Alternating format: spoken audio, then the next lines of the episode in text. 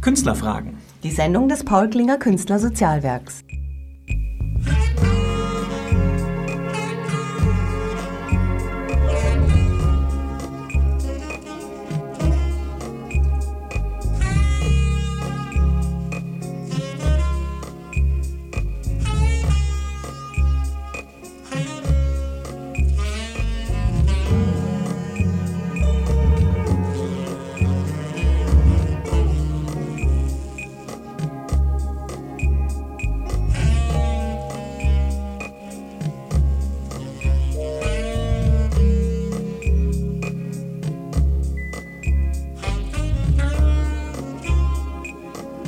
Herzlich willkommen, liebe Mitglieder, Förderer und Freunde des Paul Klinger Künstler Sozialwerks. Zeit für Künstlerfragen. Mein Name ist Peter W. Strux und ich freue mich, Sie durch die Sendung heute führen zu dürfen. Ich bin der Sendeverantwortliche. Recht herzlich willkommen heiße ich meine beiden heutigen Gesprächspartner. Das ist einmal Renate Hausdorf, die amtierende Präsidentin des Paul Klinger Künstler Sozialwerks und Gerhard Schmidt-Thiel, den ehemaligen Präsidenten des Paul Klinger Künstler Sozialwerks.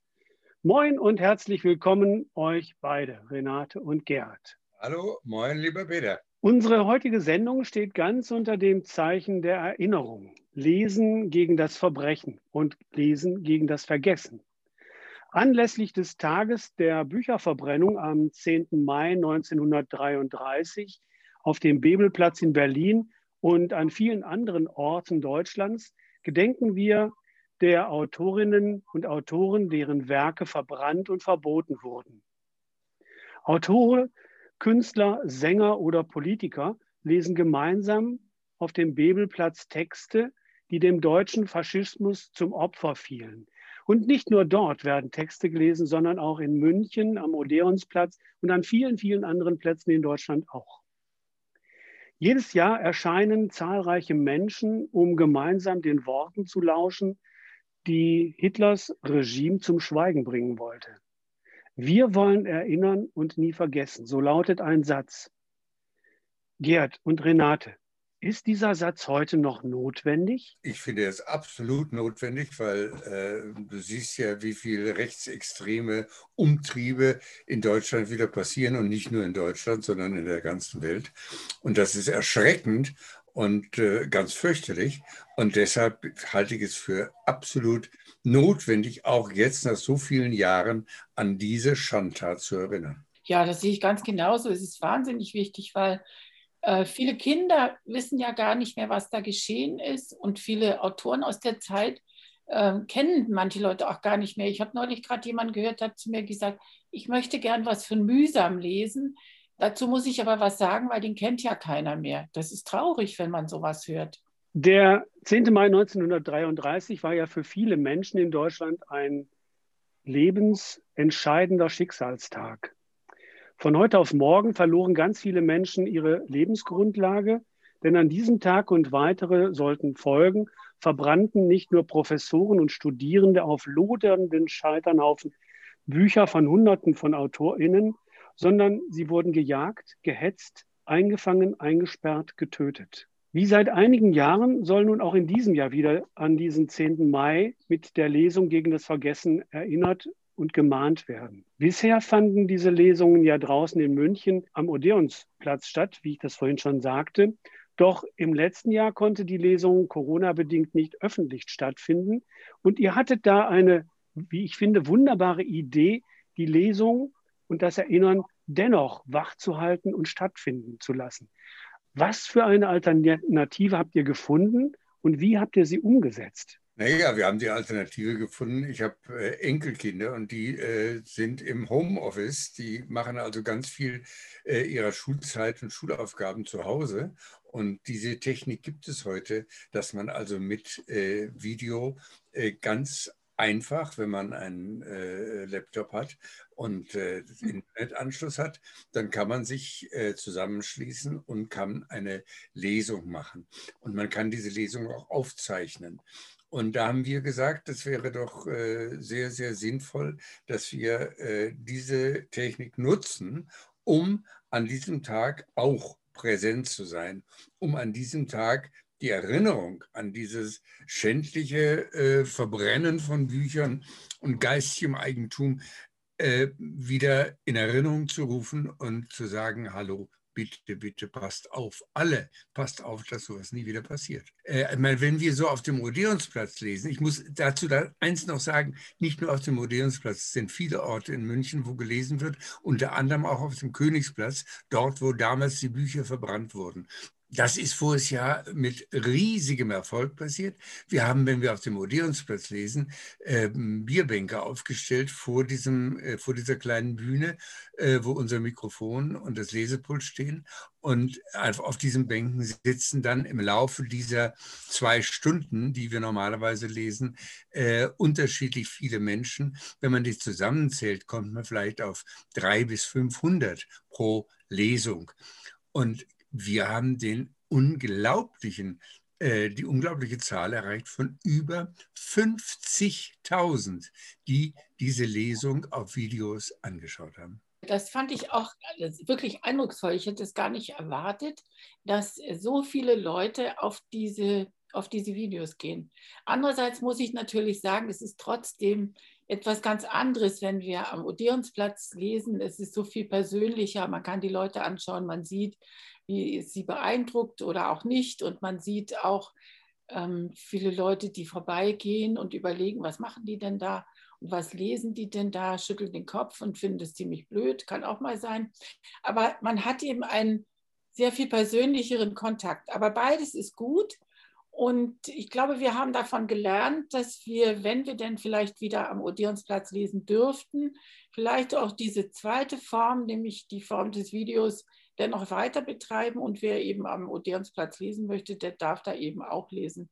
Das wäre ganz schön, wenn das so gehen könnte. Ja, ich halte es für ganz, ganz wichtig, dass Sie die Live-Lesung am Odeonsplatz, sobald es möglich ist, wieder aufnehmen. Ja, ihr sagt gerade, also im letzten Jahr war es zum ersten Mal online-mäßig. In diesem Jahr wird es dann wieder so aussehen, weil wir Corona-bedingt sehr, sehr eingeschränkt sind. Und so eine Veranstaltung oder solche Form der Veranstaltung nämlich die Lesung online-mäßig zu machen, diese Videos aufzuzeichnen, zu sichten, zu senden, das bedarf ja einer ganzen Menge an äh, helfenden Händen und auch klugen Köpfen. Wie viele Leute sind denn da aktuell daran beteiligt und wie habt ihr sie gewinnen können? Also das, der wichtigste Kopf, der uns dabei hilft, ist unsere Helena Nietzsche. Die hat das voriges Jahr schon gemacht und macht das dieses Jahr auch wieder. Äh, die habe ich kennengelernt in der Moorvilla. Dort hat sie, war sie Mitarbeiterin und hat äh, von der Movilla aus die Lesung vor äh, 2019 äh, pressemäßig äh, begleitet und habe sie gefragt, ob sie äh, sich das zutraut, diese Technik für uns zu übernehmen und zu machen. Und sie macht das auch dieses Jahr wieder und sie macht das einfach großartig.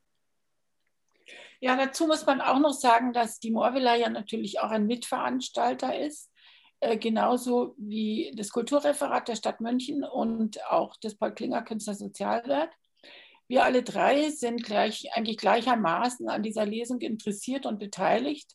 Das ist schon ganz wichtig. Es geht auch ganz gut ineinander. Aber die technische Seite wird tatsächlich wunderbarerweise von der Helena ganz toll betreut und da sind wir ihr sehr dankbar. Ich habe vor unserer Aufzeichnung, die wir jetzt gerade haben, mit Helena gesprochen und ich werde diesen Teil einblenden. Künstlerfragen, die Sendung des Paul Klinger Künstlersozialwerks. Heute mit dem Schwerpunkt Lesen gegen das Vergessen. Im Interview sind zu Gast Renate Hausdorf und Gerd Schmidt-Thiel. Nun dazu geschaltet Helena Nietzsche, Social Media Managerin dieser Lesung und die begleitet diese Veranstaltung, unterstützt sie, bringt sie ins Netz. Herzlich willkommen, Helena. Dankeschön. Helena, seit wie vielen Jahren bist du dabei? Seit wann bist du dabei? Wie bist du zu dieser Veranstaltung überhaupt gekommen? Ähm, ich habe zum ersten Mal im Jahr 2019 gelesen, damals noch auf dem Odeonsplatz ich habe von der Veranstaltung erfahren, weil ich ein freiwilliges soziales Jahr in der Moorvilla Freimann gemacht habe. Das Kulturzentrum unterstützt die Lesungen ja seit vielen Jahren und ich war da involviert ähm, bezüglich der Presse- und Öffentlichkeitsarbeit und habe mich dann dazu auch entschieden, mitzulesen. Und seitdem bin ich dabei, auch immer am Lesepult. Was hat dich gereizt, dies zu unterstützen? Ja, also ich finde die Lesung total spannend. Das ist ähm, ein absolut wichtiges Thema. Äh, ich habe mich davor wenig mit verbrannten AutorInnen auseinandergesetzt. Ich fand es ähm, eine sehr schöne Veranstaltung, eine wichtige Veranstaltung, die auf jeden Fall Aufmerksamkeit braucht. Und es ist super, dass sich Leute engagieren dafür, dass solche Texte weiterhin gelesen werden. Und ich wollte da gerne ein Teil davon sein. Bisher fanden diese Lesungen ja draußen in München auf dem Odeonsplatz statt, also unter anderem. Doch im letzten Jahr konnte die Lesung Corona-bedingt nicht öffentlich stattfinden. Ihr hattet da eine Idee, die Lesung und das Erinnern dann doch stattfinden zu lassen, zwar online-mäßig.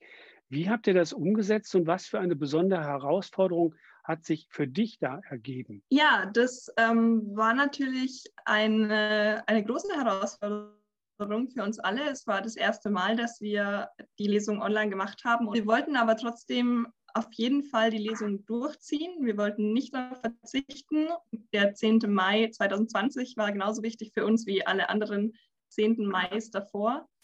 Und wir haben uns dann entschlossen, da ich äh, aufgrund meines Alters äh, ja doch sehr bewandert bin auf sozialen Medien, zumindest mehr als meine KollegInnen in der Lesung, ähm, dass ich äh, mich da reinfuchse und wir versuchen, die Lesung zu übertragen auf den sozialen Medien, Instagram und Facebook. Ich habe Accounts mhm. angelegt und habe dann am 10. Mai die Videos, die uns vorab geschickt wurden von den Lesenden, da drauf gespielt. Und die Resonanz war ähm, wirklich überraschend gut. Wir haben sehr, sehr viele Leute erreicht. Ähm, wir hatten viele Klicks.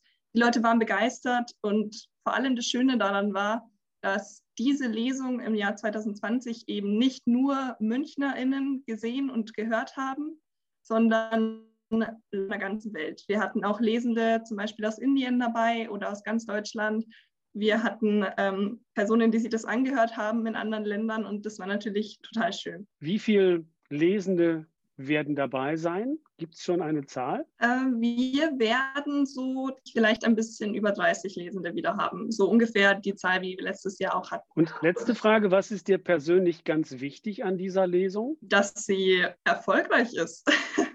dass äh, möglichst viele Personen das mitbekommen, dass ähm, der 10. Mai ein extrem wichtiges historisches Ereignis war und ähm, dass, dass da Texte verbrannt wurden, die so wichtig und so schön und so tragreich waren und dass viele Leute sich auch hoffentlich durch die Lesung damit beschäftigen und ähm, hoffentlich ein paar dieser Bücher dann auch mal vielleicht privat lesen. Herzlichen Dank, Helena. Wir schalten dann aus dieser Konferenz wieder zurück zu Renate und Gerd. Ich drücke die Daumen, dass wieder so ein Erfolg wird wie im letzten Jahr. Dir alles Gute, viel Erfolg und bis bald. Tschüss. Vielen Dank. Tschüss. Künstlerfragen. Die Sendung des Paul Klinger Künstlersozialwerks. Heute zu Gast Renate Hausdorf und Gerd Schmidt-Thiel. Wie kam in dem letzten Jahr diese Form der Lesung bei den Zuschauerinnen und bei den Zuhörerinnen an? Die Rückmeldungen, die ich hatte, waren hauptsächlich von den Leuten, die auch gelesen haben, denen es sehr viel Freude gemacht hat. Denn das muss man tatsächlich sagen, das geht mir auch immer wieder so. Ein Teil dieser Freude ist die Vorbereitung. Was lese ich? Man möchte gerne einen Text lesen, der nicht so bekannt ist, den die Leute nicht schon vor zwei Jahren, vor drei Jahren, vor vier Jahren gehört haben. Und das ist eine, eine, eine Arbeit, eine Vorbereitung, die mir jedenfalls ganz besonders gut gefällt. Und das höre ich auch immer wieder. Und die Leute, die da mitgelesen haben, das merkt man auch, wenn man sie jetzt fragt, möchtest du, möchtest du wieder? Die meisten sagen sofort und ganz, äh, ganz, ganz fix, ja, natürlich lese ich wieder mit, äh, weil das eben erstens wichtig ist und zweitens auch viel Freude macht. Das war mein Feedback, die Zahl, die mich unheimlich erfreut hat. Ja, das ist richtig. Das natürlich, das muss man auch sagen. Wir haben äh, dadurch, dass Gerhard sehr, sehr viele Leute kennt und so war auch der Ansatz auf dem Odeonsplatz, dass er sehr viele Schauspieler, überhaupt Künstler dazu eingeladen hat. Und ich mich erinnere, als ich das erste Mal gelesen habe, gedacht habe, oh Gott, oh Gott, oh Gott, da kann ich nicht lesen. Das sind ja alles so kluge Köpfe und die machen das ja alle so wundervoll. Und ich hatte auch einmal so Pech, dass ich äh, nach Klaus von Wagner und Max Uthoff lesen musste und gedacht habe, na, das geht ja gar nicht gut. Aber das hat sich ein bisschen verändert. Wie gesagt, diese Künstler lesen, stellen sie die Videos natürlich auf ihre eigene Seite. Dadurch vermehrt es sich natürlich schon mal. Aber weil das auch so viele Leute gesehen haben, kommen auch erstaunlich viele, die sagen, darf ich da mitlesen? Das freut mich ganz besonders. Also für mich, der darf ich da mitlesen, ist äh, das Stichwort äh, einer der schönsten und wunderbarsten Erinnerungen an die letzten Jahre, in denen ich das nun mache, äh, war, da hat mir eine äh, holländische Lehrerin geschrieben, die mit ihrer Schulklasse eine Klassenfahrt nach München geplant hatte, und zwar genau über den 10. Mai hinaus. Und die hatte von dieser Lesung gehört oder gelesen und hat mich gefragt, ob denn da auch eine Klasse aus Holland lesen dürfte, ob sie also dort lesen. Das war, war natürlich für mich ein, ein unglaublich schöner Moment, denn äh, was kann einem Besseres passieren, als dass über die Landesgrenzen hinausgeht ja. und man eben eine solche Reichweite hat. Und äh, das ist schon enorm. Und heute, dieses Jahr, war wieder eine der spontansten und fröhlichsten Zusagen von der Sabine Leuthäuser-Schnarrenberger. Wo kann man über diese Aktion im Internet mehr erfahren? Ja, es gab, als ich anfing damit vor 15, 20 Jahren ungefähr, ich weiß gar nicht mehr genau wann, ähm, da gab es eine Seite www.bücherlesung, buecherlesung.de geschrieben. Und auf dieser Seite waren äh, ähm, Leute vertreten, da wurde darüber berichtet, was in München passiert, was aber in ganz Deutschland passiert, am 10. Mai mit Lesungen und mit Erinnerungen an diese äh, Verbrennung. Die Frau Buchner, die diese Seite immer betreut hat und gemacht hat, hat mir dieses Jahr gesagt, sie sei inzwischen doch etwas alt geworden und schaffe das nicht mehr, diese Seite zu betreuen und weiterhin am Leben zu erhalten und ob ich sie nicht haben wollte. Da habe ich mich natürlich wahnsinnig gefreut und sie sofort weitergegeben an den Paul Klinger Verein, denn ich meine einfach, da gehört sie hin und da ist sie jetzt bestens aufgehoben. Die Seite jetzt auch nach wie vor Bücherlesung, UE geschrieben, bücherlesung.de. Aber äh, über unsere Lesung äh, jetzt am 10. Mai wird natürlich berichtet und es gibt auch einen äh, Link zu allen oder sehr vielen Autoren, deren Bücher verbrannt wurden. Eine vollständige Liste davon kann es gar nicht geben, weil sehr viele Bücher sehr spontan von irgendwelchen Professoren oder Studenten aus den Regalen gerissen wurden und in das Feuer geschmissen wurden. Künstlerfragen, die Sendung des Paul Klinger Künstlersozialwerks. Das Paul Klinger Künstlersozialwerk steht seit über 45 Jahren als professioneller Ansprechpartner Künstlern und Künstlerinnen zur Verfügung. Das Ziel ist Aufklärung und Informationen zu allen sozialen Fragen und die Künstler und Künstlerinnen mit dem richtigen Fachwissen bei Fragen zum Beispiel der sozialen Absicherung gut zu informieren und zu unterstützen. Wir haben Ansprechpartner in allen rechtlichen Fachgebieten, die uns zur Verfügung stehen. Dann gibt es noch unser fantastisches Künstlernetzwerk, bei dem sich die Künstlerinnen miteinander verbinden und austauschen. Das Netzwerk für unsere über 1200 Mitglieder ist eine erstklassige Informationsquelle und bei Nachfragen wenden Sie sich doch gerne an unsere Geschäftsstelle.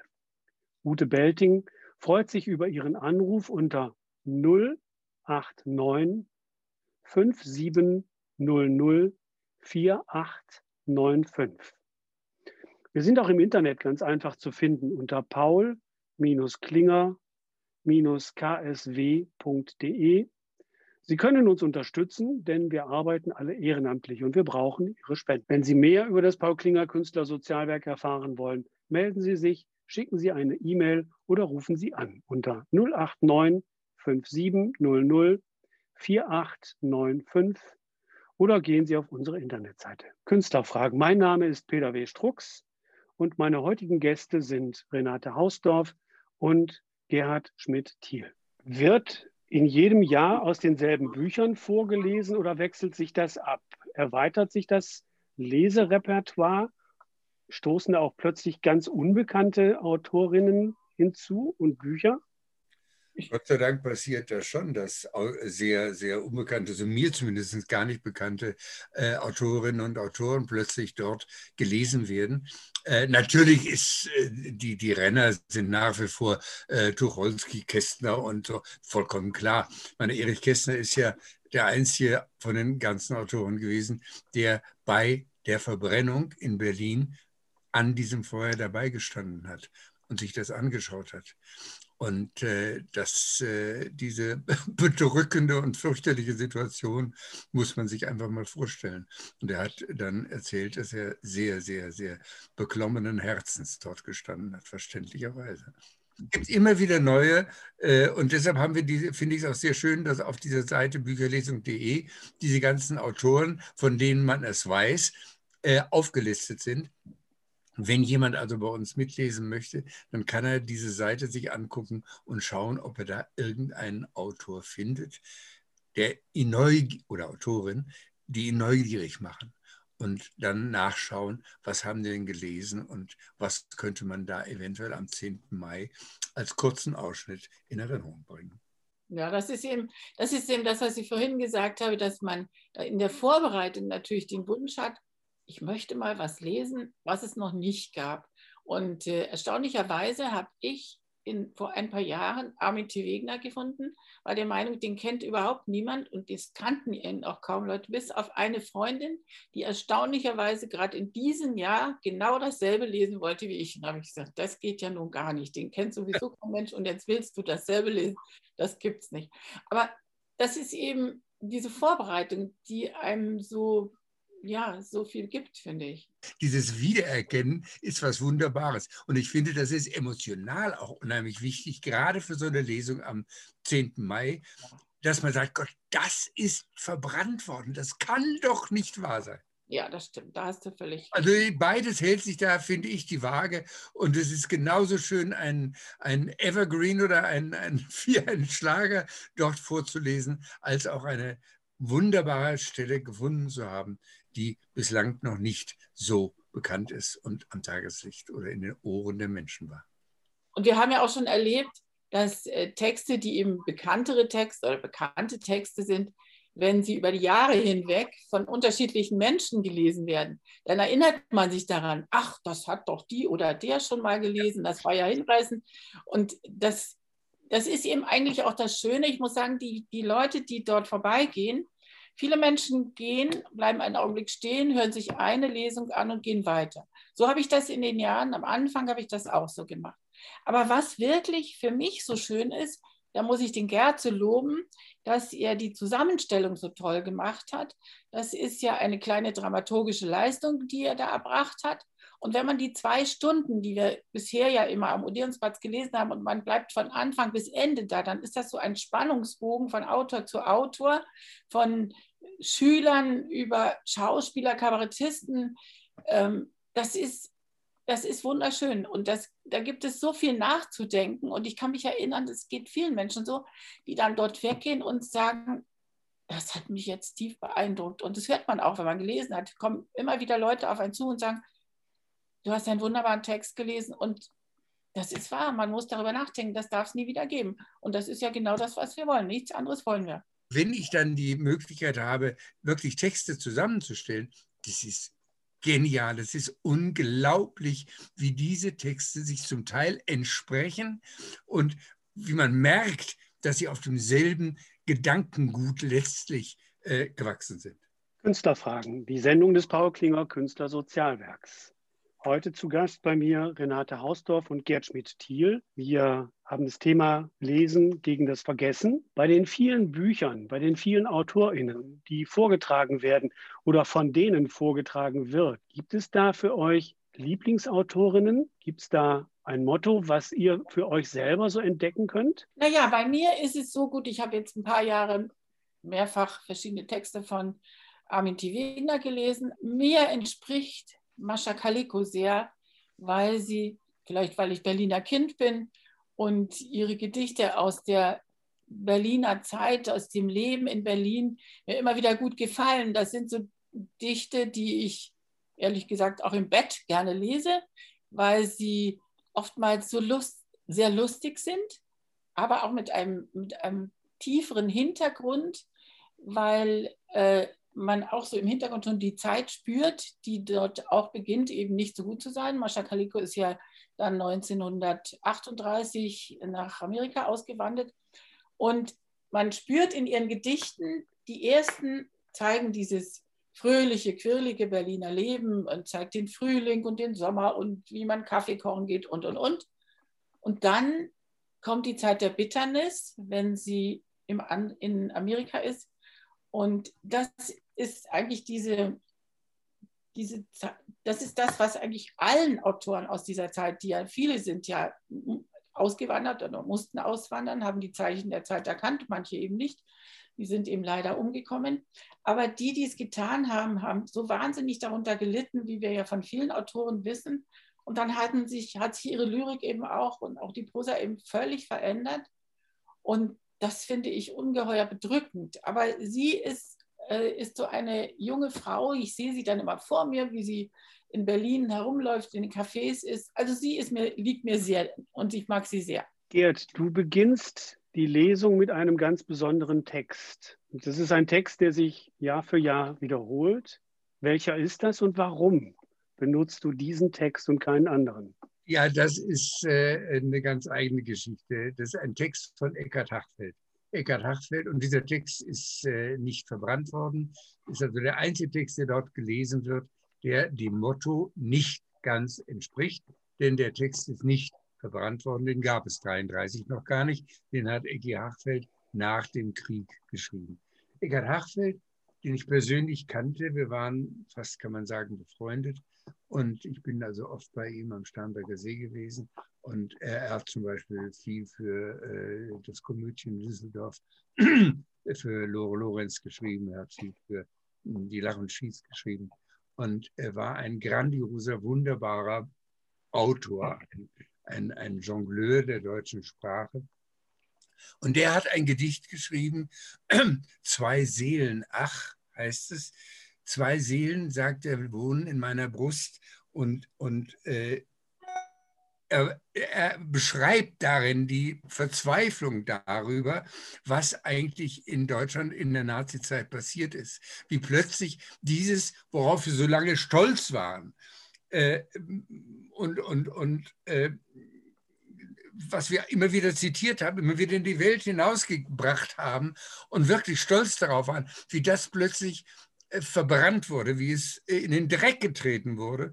Und äh, es ist wahnsinnig, wie, wie er das beschreibt. Und äh, das ist für mich so aufrüttelnd und so äh, fantastisch, äh, dass ich es einfach immer wieder lese. Darf ich eine Zeile zitieren allein aus diesem Gedicht? Ein feste Burg ist unser Gott, sing ich, wenn was passiert. Und dann wird wieder stramm und flott die Fahne hoch marschiert. Diese, dieser Spannungsbogen zwischen ein feste Burg, zwischen Kant, zwischen äh, der Kristallnacht. Und das ist so. Ich habe als Kant das Gewissen gerufen, als Goethe die Humanität gelehrt und habe die Werte, die sie mir schuf, in einer Kristallnacht zerstört. Da bin ich so nah dran an dem fürchterlichen Geschehen vom, äh, vom, vom 10. Mai, dass ich einfach gar nicht ohne dass das in mein Innerstes geht, darüber reden und lesen kann. Künstlerfragen. Liebe Hörerinnen und Hörer, wenn Ihnen Kunst gefällt, dann sind Sie beim Paul Klinger Künstler Sozialwerk genau richtig. Sie können uns unterstützen. Sie haben mehrere Möglichkeiten. Sie können Fördermitglied werden oder mit einer einmaligen Spende Künstlern, die in Not geraten sind, sehr gut helfen. Es gibt einen, einen Ausspruch, der heißt, holt die Bücher aus dem Feuer und gebt Acht, was gerade in unserer Gesellschaft geschieht und mit den Menschen. Was ist uns heute wichtig, wenn wir genau solche Veranstaltungen immer wieder hervorholen? Für mich ist es so, dass ich denke, wenn wir dort lesen, dann hoffe ich, viele, viele Menschen zu erreichen, die jetzt eben leider Gottes doch eben sehr viel näher unseren rechten Parteien anhängen, die rechtes Gedankengut aufnehmen und sich da auch gar keine mühsamen Gedanken darüber machen und sagen, das ist schon in Ordnung so.